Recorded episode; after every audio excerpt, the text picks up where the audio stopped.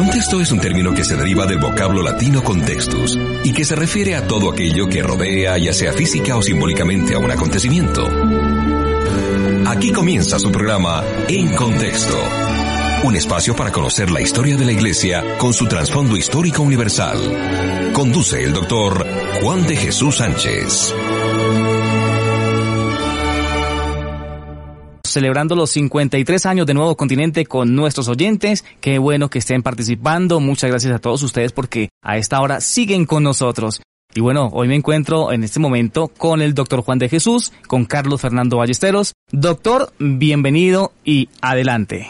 Hola, Uriel, Carlitos, qué alegría verlos vestidos con el color de la pureza. Además, con el símbolo y uno de los colores de nuestro amado y bendición grande dado por Dios, Ministerio Radial Nuevo Continente. Amigo oyente, vamos a estar en estos 45 minutos hablándoles a ustedes de unos hechos que merecen la pena eh, conocerlos, examinarlos y también tenerlos en cuenta.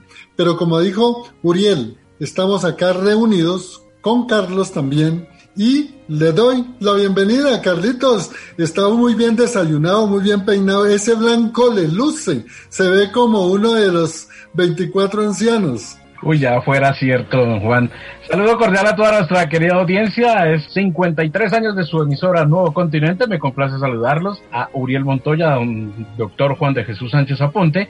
Y sí, señor, como usted dice, hoy prácticamente vamos a estar a desarrollar una temática bien especial de nuestro programa favorito y que todos no se lo pueden perder, que es En Contexto. Sí, sí, Carlitos, así es. Todo el staff de En Contexto. Urielito, no le puedo decir que usted se ve como un anciano, sino se ve como un ángel querubín, esos con mechón y todo, ¿no? Y las alas están allá en su parte de atrás. Urielito, ¿cómo está? ¿Cómo se encuentra? Doctor, qué bueno estar con usted en este especial, qué bueno también compartir con Carlos y con nuestros oyentes en esta celebración. Estamos muy contentos. La alegría desborda en nuestros corazones, en nuestro rostro, de saber que estamos cumpliendo 53 años y que durante todos estos años Dios ha mantenido su fidelidad, porque Dios es fiel, pero también los oyentes. Y esa fidelidad de Dios se manifiesta precisamente en nuestros oyentes. Por eso le damos gracias a Dios en este día. Fidelidad de Dios como siempre lo será y fidelidad de nuestros amados oyentes. Fidelidad y gratitud por parte de nuestros amigos y amados oyentes, claro, porque ellos tienen un corazón de fidelidad a Dios y de gratitud y de gracias al Todopoderoso. El tema, oye, hablemos algunas cositas en este primer segmento de cómo realmente llegó el Evangelio a territorio colombiano. Yo les hago una pregunta rápido. ¿Ustedes han ido a San Andrés? Carlitos Uriel. Bueno, don Juan, yo sí, por mi parte, sí he ido a San Andrés, fui, pero muy pequeño, ya ha cambiado mucho, pero es impresionante ver eh, San Andrés y Providencia y Santa Catalina. Son tres islas muy hermosas, muy bonitas. Tres islas hermosas. ¿Y Urielito? No he tenido todavía el gusto y la bendición de ir a San Andrés, pero en algún momento haremos ese viajecito. Pero es que Uriel no ha ido a ese territorio pero él tiene todo eso en la mente porque maneja muy bien el Google Maps y hay otro eh, programa y entonces se recorre todas esas islas. Eso sí. de tal manera que hablemos un poquito para nosotros los creyentes y para la llegada del Evangelio a territorio colombiano, ¿qué podemos destacar de las islas de San Andrés? ¿Qué hecho trascendental hay allí? Bueno, yo inicio entonces yo. Eh, bueno, doctor, para destacar que precisamente por San Andrés fue que llegó el Evangelio a Colombia. Es por esa hermosa isla y por la costa atlántica donde el Evangelio eh, viene por medio de unos valientes hombres esforzados, misioneros, eh, algunos norteamericanos, otros ingleses, pero fue por ahí donde se fueron estableciendo las primeras iglesias bautistas en San Andrés y luego más adelante se fueron adentrando hacia el interior de, Colombia. Y bueno, gracias a, ellos, a estos hombres que viajaron durante muchos eh, días, mm, recorrieron miles de kilómetros para llegar a Colombia y traernos el Evangelio, la bendita palabra de Dios, pero entonces para resaltar que fue por San Andrés y especialmente toda esa región caribe donde llega el Evangelio a Colombia y a todo el centro del país y el Amazonas y a todo lugar. Chévere, las islas de San Andrés, Dios bendiga a cada uno de estos hermanos allá y a toda su población. Carlitos, entonces ahora sí de San Andrés, ¿a dónde van esos grandes misioneros? ¿Se devuelven a Estados Unidos o a dónde llegan, Carlitos? Bueno, pues algo muy curioso es que así como a todos los oyentes eh, que están en este momento, en este tiempo de celebración de su emisora Nuevo Continente, pues sí, señores, eh, el Evangelio prácticamente ingresó por la, parte insular, o sea, las islas, pero también fue llegando, llegaron varios escoceses a estas tierras y fue cuando en, el año de 1912 pues se presentó la independencia de San Andrés, pero ya en ese tiempo, ya prácticamente ese es el territorio de Colombia que más hombres y mujeres de Dios son protestantes, territorio más evangelizado en Colombia pues son las islas de San Andrés y Providencia. Es importante resaltar eso. En ese tiempo, un, escritor católico, Justo Ramón, expresó algo textualmente que dijo, densamente pobladas están las tres islas principales. Los isleños son sanos y vigorosos, cultos y de excepcional honradez. Católicos y protestantes conviven con un mutuo respeto en la región. Qué interesante en ese tiempo ya estaban resaltando eso. Qué chévere. Y entonces de San Andrés ¿A dónde llegaron, eh, Urielito? Bueno. ¿Cuál fue el otro territorio a conquistarlo cristianamente por parte de los isleños que ya estaban allí eh, en, las islas?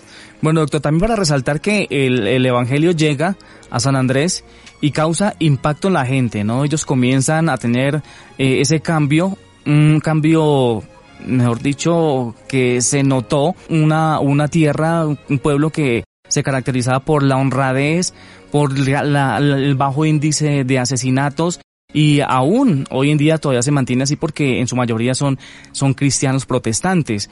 Pero mm, hay otra persona, un personaje que vale la pena destacar en la historia del ingreso a Colombia y es un monje, Ramón Monsalvach.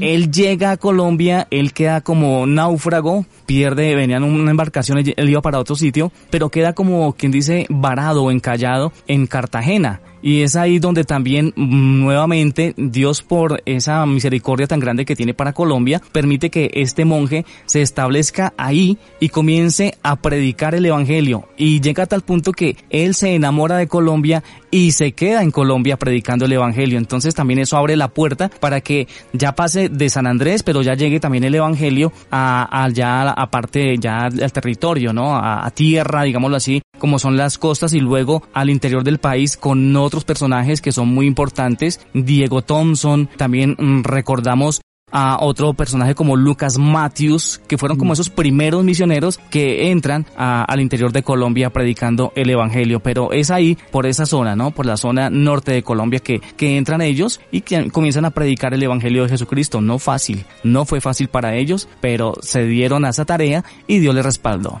Así es, amigo oyente, como llegan los primeros misioneros a las islas, llegan a Cartagena, van a Santa Marta y Barranquilla, y de ahí Río, Magdalena, arriba, llegan a Honda y luego a Bogotá. Y en Bogotá hay un monumento, que podríamos decirlo, porque allí todavía está, es construida la iglesia, la primera templo presbiteriano, ahí, calle 24, ahí usted la séptima, sube a la quinta porque ahí no hay cesta, y ahí está el templo de los presbiterianos, y de ahí surgen unos grandes líderes, por ejemplo, eh, Henry Barrington Pratt, surge el pastor El, Charper, llegan allá los hermanos Echeverry, llegan allá una cantidad de predicadores McClare y otros predicadores y de ahí prácticamente la evangelización de todo lo que es el siglo XIX, eh, empezando por dos militares, Joy Fraser y Hamilton, que fueron militares de la misión eh, inglesa y ellos se casaron con colombianas, entonces la, ahí empezó esa expansión a Bucaramanga, al Chocó, a Garagoa, a Sogamoso, llegaron también a Medellín, al Tolima, a Armero, a Pitalito, al Fresno, llegan a Mariquita, llegan a todo el territorio y esa fue la forma como estos grandes líderes, grandes maestros llegaron. Pero esto para que sigan ustedes conociendo y ampliando todo esto, a escuchar en contexto, amigo oyente, porque aquí sí hacemos una ampliación. Poco más o menos a grandes rasgos, pero vamos a hacer aquí una pausa, pero vamos a escuchar música del recuerdo, esa música que le llega a uno al corazón. Yo la escuchaba en el campo y eso me fascinaba esa música y vamos a volver a escuchar, escuchamos algo de los voceros de Cristo, a verse a nuestro DJ que es rapidito que la consigue. Claro que sí, doctor. Vamos a escuchar de los voceros de Cristo una canción muy bonita, Los Trigales.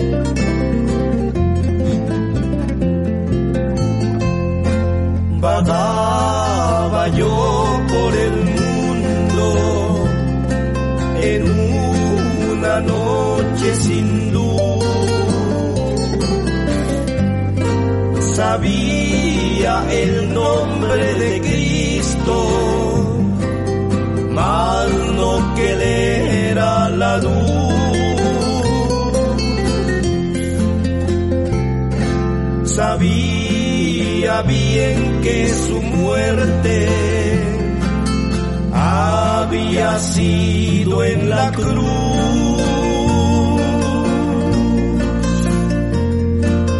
Pero que me amaba tanto, pero que me amaba tanto, no me lo habían dicho aún.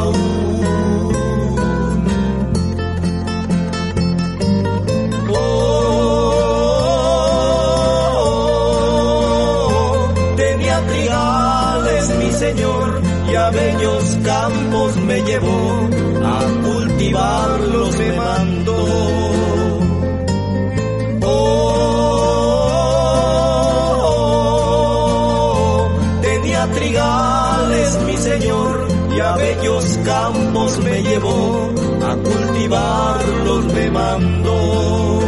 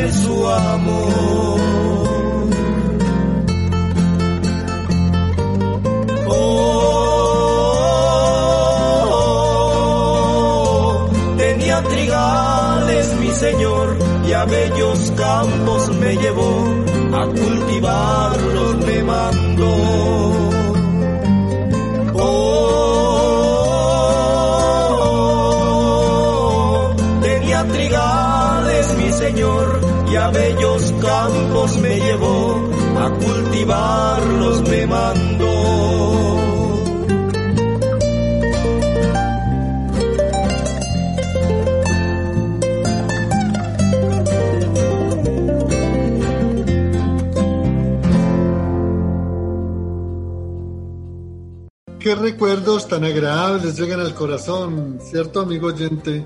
Porque es una música que agrada al Señor y nos recuerda precisamente los inicios en el Evangelio de cada uno de nosotros.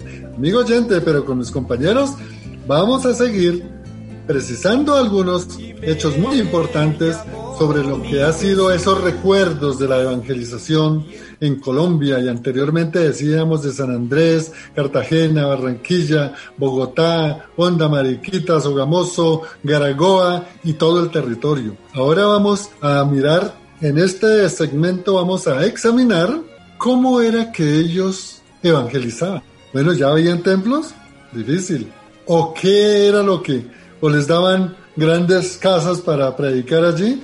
Eso es lo que uno debe preguntarse para reconocer esta obra valiente de esos predicadores que hablábamos anteriormente. Pero empecemos a ver, Carlitos y Uriel, ¿cómo Pues- era esa forma evangelística de nuestros, esos misioneros grandísimos que llegaron aquí a Colombia? Pues todo empieza con la historia aproximadamente como el 15 de marzo de 1825, porque es ahí cuando se reúnen y oficializan la Sociedad Bíblica Colombiana. Ahí empezó. Entonces, ¿cómo se estaba evangelizando? Pues primero con llevando las Biblias, llevando los folletos, y fue eso que afortunadamente aquí como se formó y en el, en el periódico El Constitucional de aquella época se dio a conocer toda esta elaboración de la sociedad bíblica. Por eso ahí empieza prácticamente como a desarrollarse en 1825 como ese trabajo, porque no había radio, no había otra televisión, pues cómo se estaba empezando a evangelizar,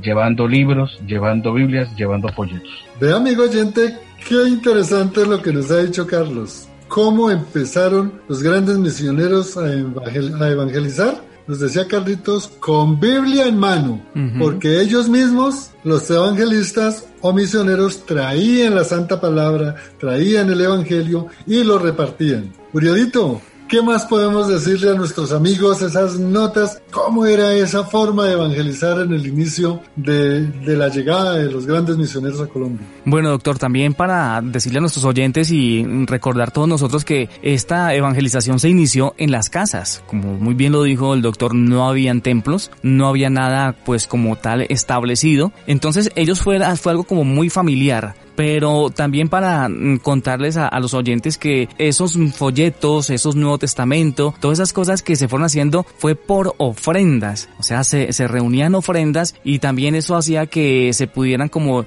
ir haciendo esas impresiones de, de los folleticos que se repartían con la palabra de Dios, con luego más adelante con los Nuevo Testamento. Entonces, eso es muy importante para resaltar. Dice en la historia que por lo menos 10.000 Nuevos Testamentos y un buen número de Biblias fueron como las primeras cosas que se fueron creando y se fueron llevando, enviando y eso pues hizo parte de esa sociedad bíblica americana. Eh, especialmente fueron enviadas a, a un lugar no determinado, dice la historia mm, del Chocó. Mire, qué interesante que por allá fueron a llegar esas Biblias. También otra cosa para destacar es que no era para nada fácil. La gente no recibía el evangelio como con mucha facilidad. Inclusive hubo persecución por parte de la iglesia católica a esos primeros misioneros, a esos primeros cristianos, a las familias que se convertían les prohibían inclusive el estudio en las escuelas públicas. Entonces,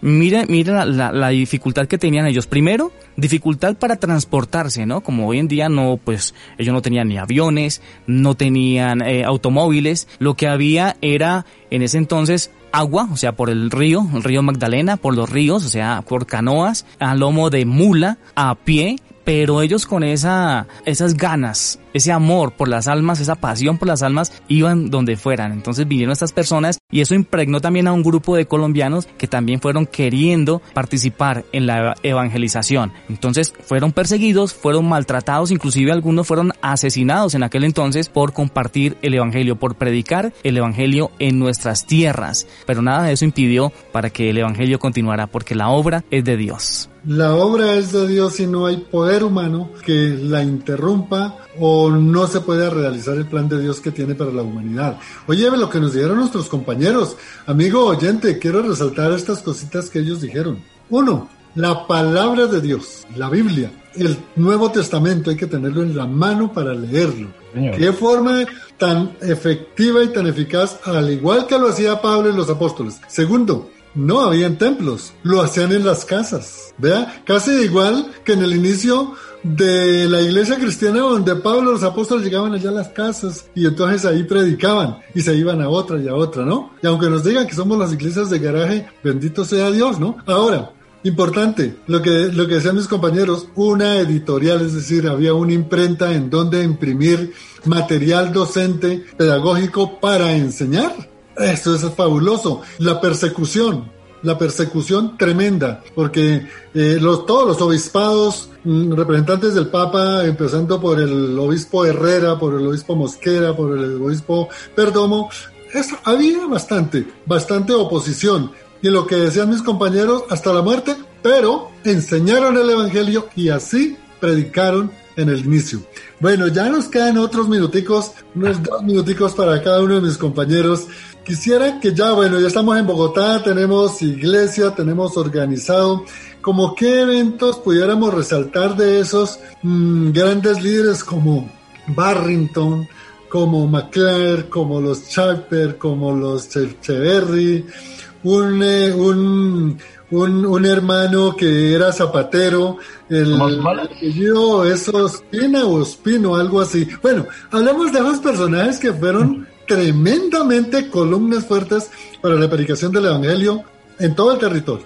¿Qué infies? Bueno, pues yo creo que don Juan estaba diciendo era de los misioneros o los esposas, los esposos Sharpie. No sé si eh, estaba resaltando eso porque fue que ellos prácticamente fueron como los, los impulsadores o los que desarrollaron el primer instituto bíblico en Bogotá, que fueron y, prácticamente eran 18 alumnos. Estaban muy pendientes de aprender las escrituras, pero algo que nos faltó, y de pronto don Juan me va a decir, bueno, ¿por qué se salta eso? Fue porque nos faltó también el proceso de eh, José Lancaster, que ah. también eh, el método de enseñanza que marcó a muchos colegios y por eso los colegios en ese tiempo, cuando llegó empezó el Evangelio en Colombia, pues fueron los colegios evangélicos o cristianos o protestantes, fueron muy apetecidos por, incluso por presidentes, expresidentes y gente de la alta sociedad de Colombia. ¿Por qué? Por su educación, por el, enseñar la palabra de Dios y por su disciplina. Qué interesante el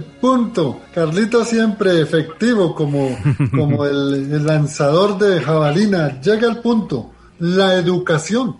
Y esto es muy importante, amigo oyente, porque José Lancaster, el fundador de los colegios americanos en todo el mundo y acá en, Colombia, aquí tenemos el americano en Bogotá, fue un gran educador, se preparó desde Londres para educar. Y eso es muy importante tenerlo en cuenta, cómo el Evangelio se iba enseñando, pero también se iba educando al pueblo. ¿Cierto, Carlitos? ¿Qué más agregamos? Bueno, doctor, ver que estas personas tenían un interés porque la gente conociera el Evangelio, pero también como que fueran, aprendieran a leer aprendieran a escribir, aprendieran a hacer cuentas, como que fueran personas que no se dejaran engañar por las demás personas que tenían algo de conocimiento en cuanto a todas estas cosas. Entonces es muy importante resaltar esto, era la predicación del Evangelio, pero también la enseñanza de las cosas básicas como la lectura, la escritura y por supuesto también la aritmética. Después de que el, el señor Diego Thompson parte porque él estuvo aquí en Colombia, comienza a formar todo esto que hemos hablado, esta asociación,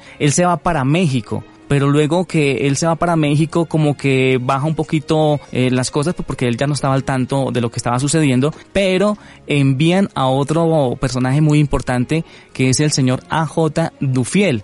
Él es enviado mm, especial de la Sociedad Bíblica de Londres y él nuevamente como que reanuda toma todos esos esfuerzos para que se siga eh, la enseñanza, se siga el aprendizaje del Evangelio y también lo que hemos hablado. Entonces él comienza a traer unos escritos, comienza también a activar la producción de Biblias, a introducir Biblias, sobre todo lo que eh, tenía que ver en Colombia y por supuesto aún a pesar de la falta de transporte. Entonces eso fue lo que también se movió porque como todo venía de, de Europa, de Estados Unidos, entonces comenzaron ellos de ahí es donde nace la idea de imprimir el Nuevo Testamento aquí en Colombia y eso fue en el año 57. Aparece la primera edición en Colombia, estamos hablando del año 1857, hecha en los talleres de la tipografía de los hermanos Echeverry, como lo decía el doctor. Fueron más o menos unos 5.000 ejemplares que se dieron, a, sacaron a la luz y se vendieron en su totalidad, ahí sí como dicen, se vendieron como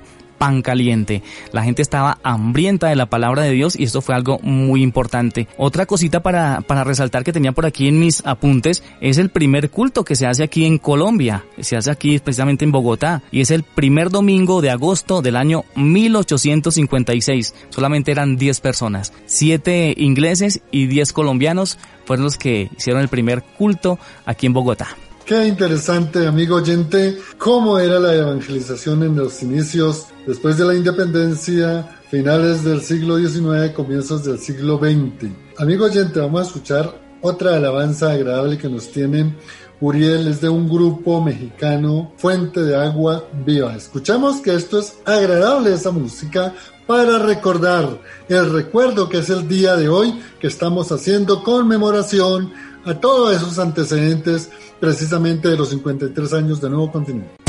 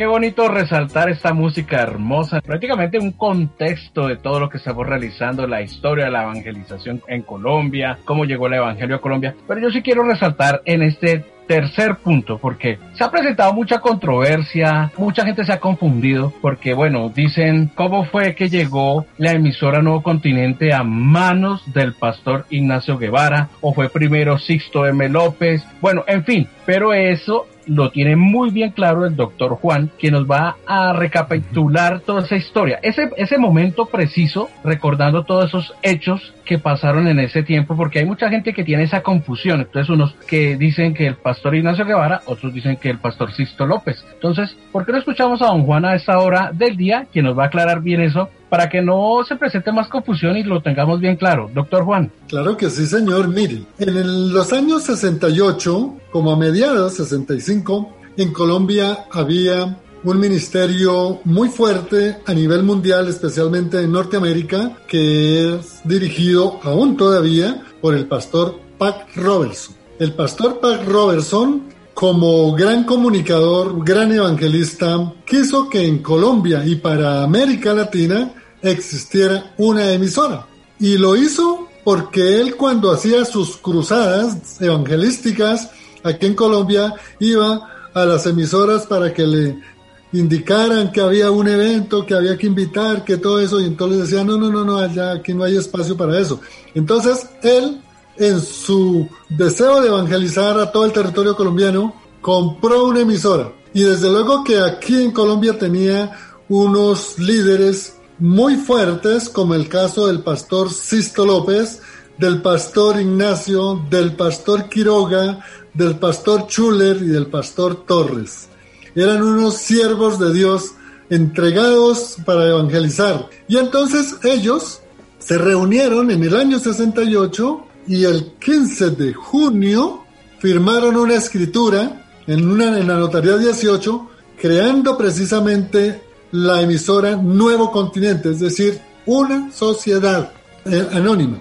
Eso fue en el 68. El primer programa salió el 15 de julio, con momentos de gozo y alabanza. Entonces, hasta ahí teníamos que la emisora era del ministerio de Pac Robertson, exactamente el Club 700. Pero en estos momentos de dificultades, estos pastores que enumeré, que fundaron la emisora, pues mm, recibieron unos equipos que ya los habían construido en 1893. Hagan las cuentas, a 1968 antes sonaban esos equipos, pero bueno, bendito sea Dios.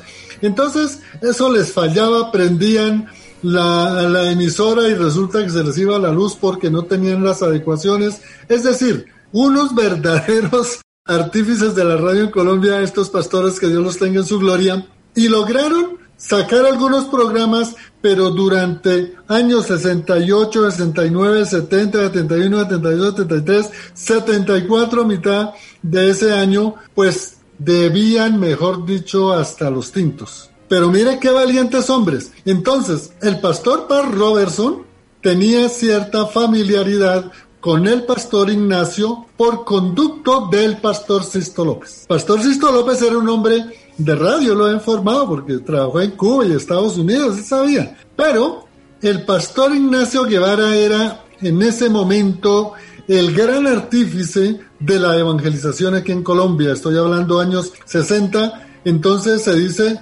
en la estadística que él ya había fundado 432 iglesias. El, el pastor Armando Arbolea dijo que eran 500. Entonces, el pastor Pac Robertson, como era el dueño de la emisora, le dice mediante un documento que reposa aquí en los, en los archivos de la emisora, le dice, hermano Ignacio, le entrego la emisora para que la venda, para que la arregle, para que la alquile, para que la regale, para que la utilice, lo que Dios coloque. Y ahí en el año 74 es cuando el pastor Ignacio recibe la emisora Nuevo Continente.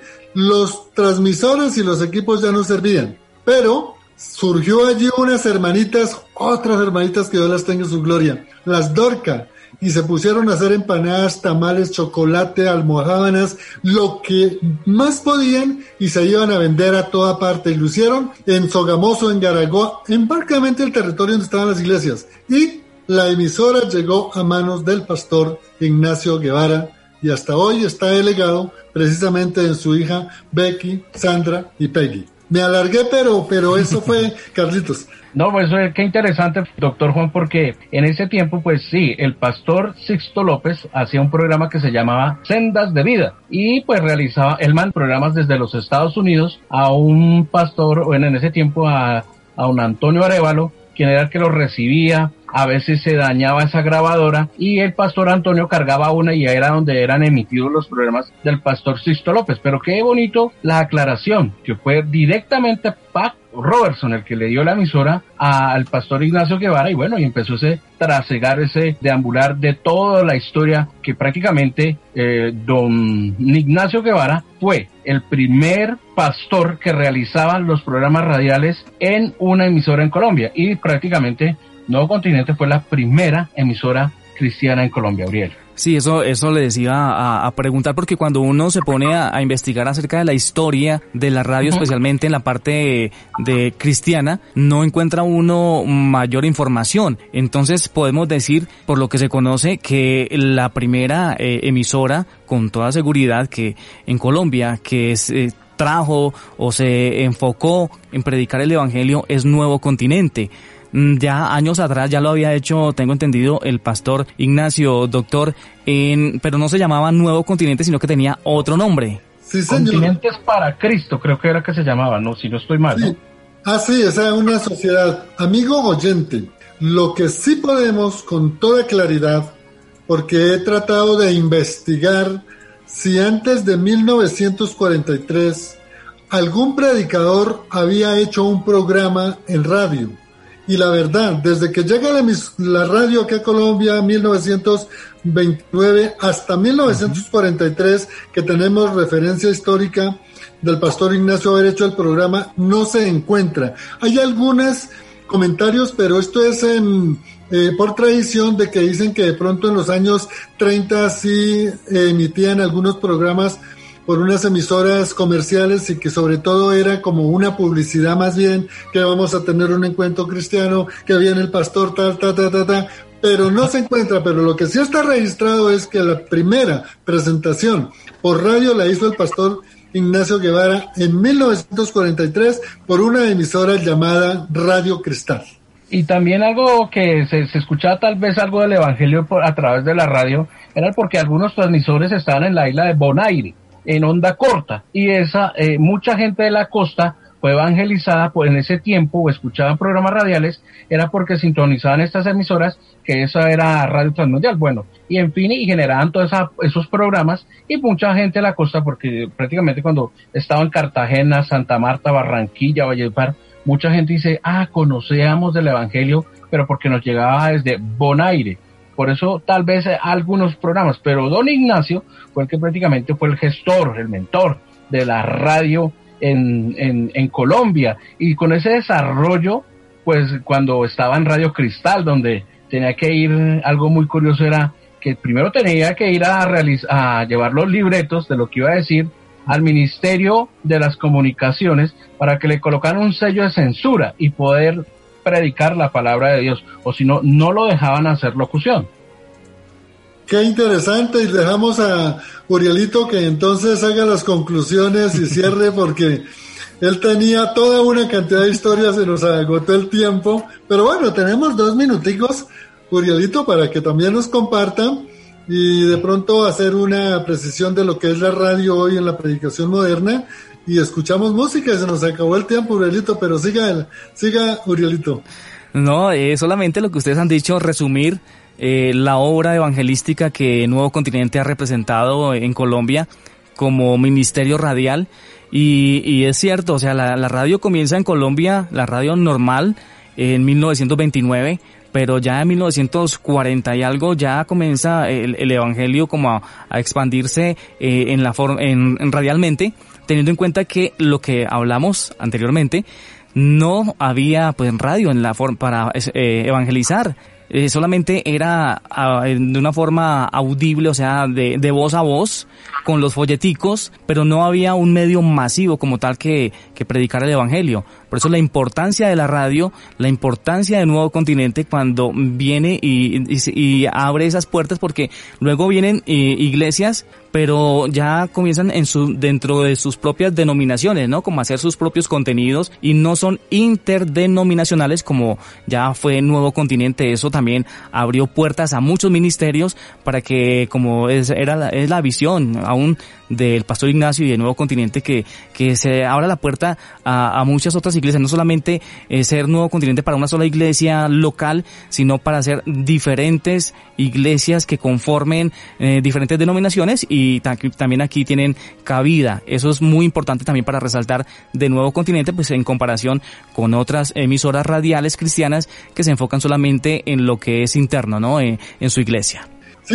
Adelante. No, y algo curioso que resaltar es que, bueno, Nuevo Continente ha sido la pionera, ha sido la maestra, no porque estemos de 53 años o, o como hay unos que dicen que soy la mejor, que es la mejor emisora cristiana, no, sino porque prácticamente todos los pastores de las diferentes denominaciones en Colombia y en Bogotá realizaron radio, primeros programas radiales fueron el Nuevo Continente, por esa fue la escuela de ellos donde primero hablaron en la radio eh, podemos nombrar a Eduardo Cañas, a Dario Silva, a César Castellanos, a, mm, al, de, al pastor Silvio Barahona, bueno, en fin, tantos hombres de Dios que pasaron por esa, por esa emisora y que fue la pionera para que ya, bueno, ahora en este tiempo, eh, yo recuerdo que en el año de 1998 cuando llegué a Nuevo Continente, solo habían tres emisoras con enfoque cristiano, ahora hay como 14 o 15 ya, más todas las que están online y todo esto. Pero qué bonito ver cómo Dios ha prosperado y también ha ayudado a la emisora Nuevo Continente